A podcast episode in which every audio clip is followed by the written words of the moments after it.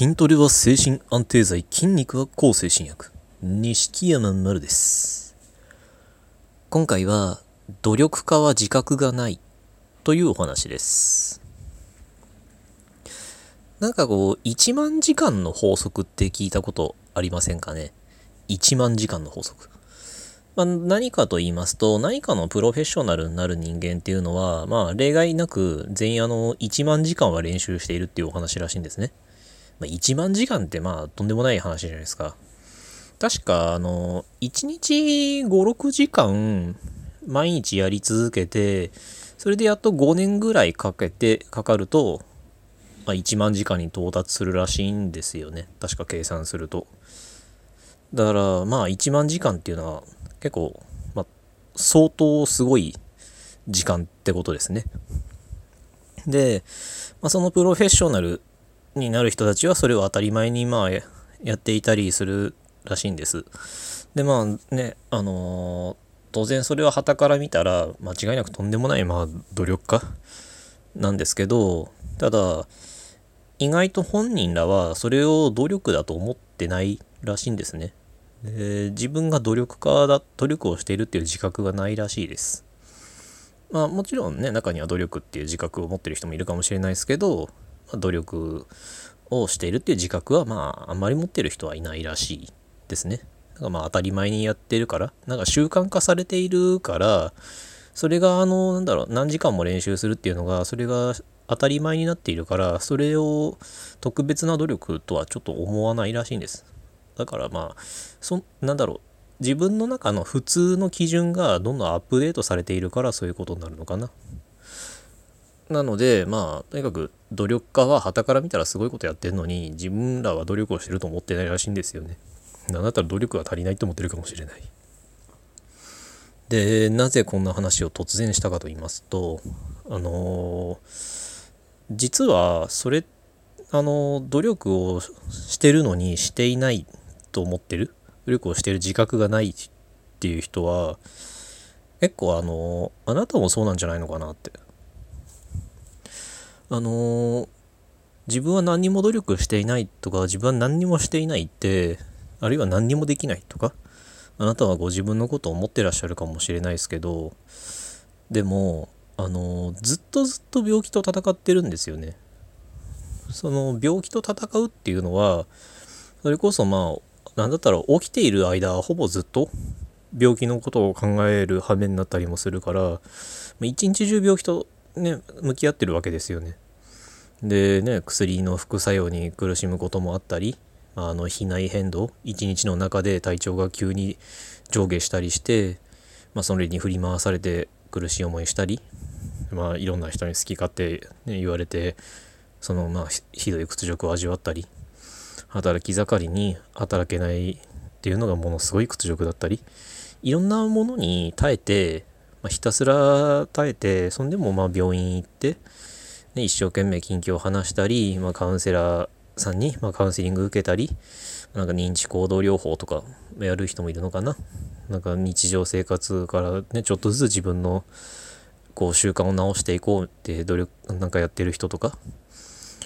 あるいはまあデイケアとかそういう社会復帰プログラムとかで活動してる人とかいろんな人いると思いますけど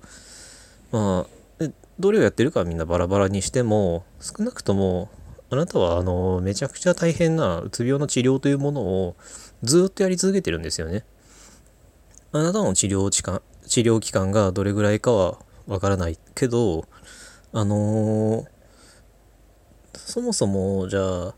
何でもいいやじゃあ筋トレにしよう。あのー今日から毎日筋トレやってくださいって言われてできるかって言ったらほとんどの人できないんですよ。なんでかって言ったらそれはねそあのーそもそもあの筋トレにそこまでのモチベーションを持っていないから筋トレにそんな意欲を持っていないから。だからまあね一日やってあの多分次の日とかからはもう何も筋トレのこと考えなくなる。じゃないかなって。1週間やったとしても2週間目にはやらなくなる。それがほぼ全員だと思います。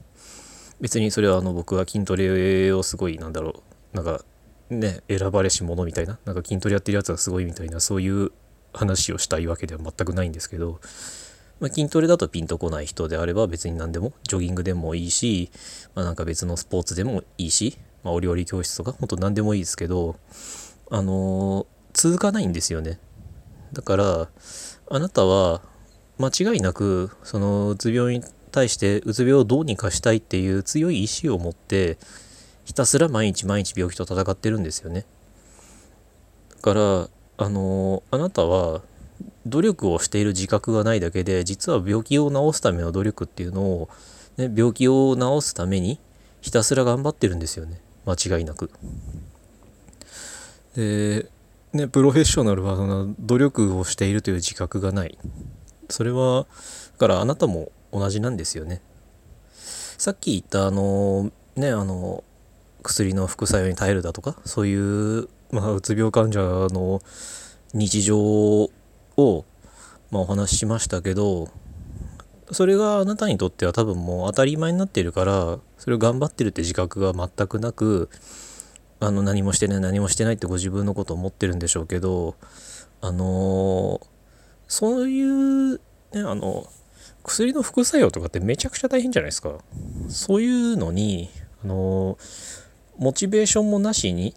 あの治りたいっていう意思もなしにじゃあなんかやれって言われたとこで多分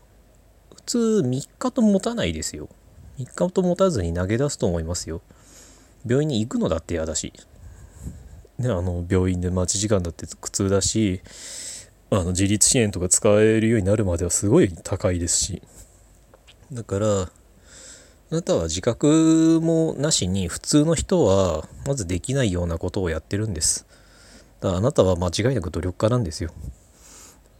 それもあの治りたいっていう強い意志があるからできることだからあなたは何の自覚もなしにその治るんだ治るんだみたいな意欲を自分なんだろうなんだったら出していなかったりあの自覚が全くなかったりするかもしれないあなたはなんとなくその惰性でただねその治療生活を続けてるだけってつもりかもしれないけどだけど普通続かないですからそんな。治療に限らずどんなことだってそうですけど普通続かないですから何やったって。だからこれだけのことを続けられるっていうのはまずその時点ですごいことなんです。だからあなたは努力しています。あなたはめちゃくちゃ頑張ってます。あなたにどんなに自覚がなかったとしてもあなたは相当な努力家です。だからまあね何もしてないって思うかもしれないけどそれはあなたが当たり前に努力を習慣にしているからであってあなたが何もしていないっていう感覚は真実ではないと僕は思います。今回はこんなお話でした。ご意見ご感想ご質問などありましたら Twitter の錦山丸までお願いします。ありがとうございました。